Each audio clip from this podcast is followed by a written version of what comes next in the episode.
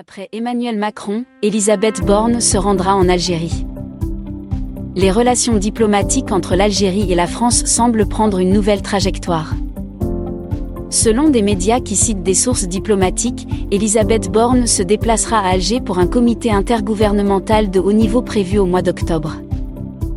Ce comité a pour mission de mettre en pratique les accords entre Emmanuel Macron et Abdelmajid Tebboune.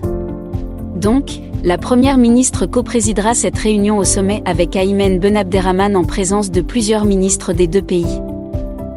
C'est ainsi que les deux pays comptent concrétiser le partenariat renouvelé signé fin août par les présidents Abdelmajid Tebboune et Emmanuel Macron. Selon toujours les mêmes sources qui ont donné l'information, ce sommet aura pour ordre du jour la coopération énergétique entre les deux pays ainsi que plusieurs sujets sensibles dont les sans-papiers algériens en France et la question des visas.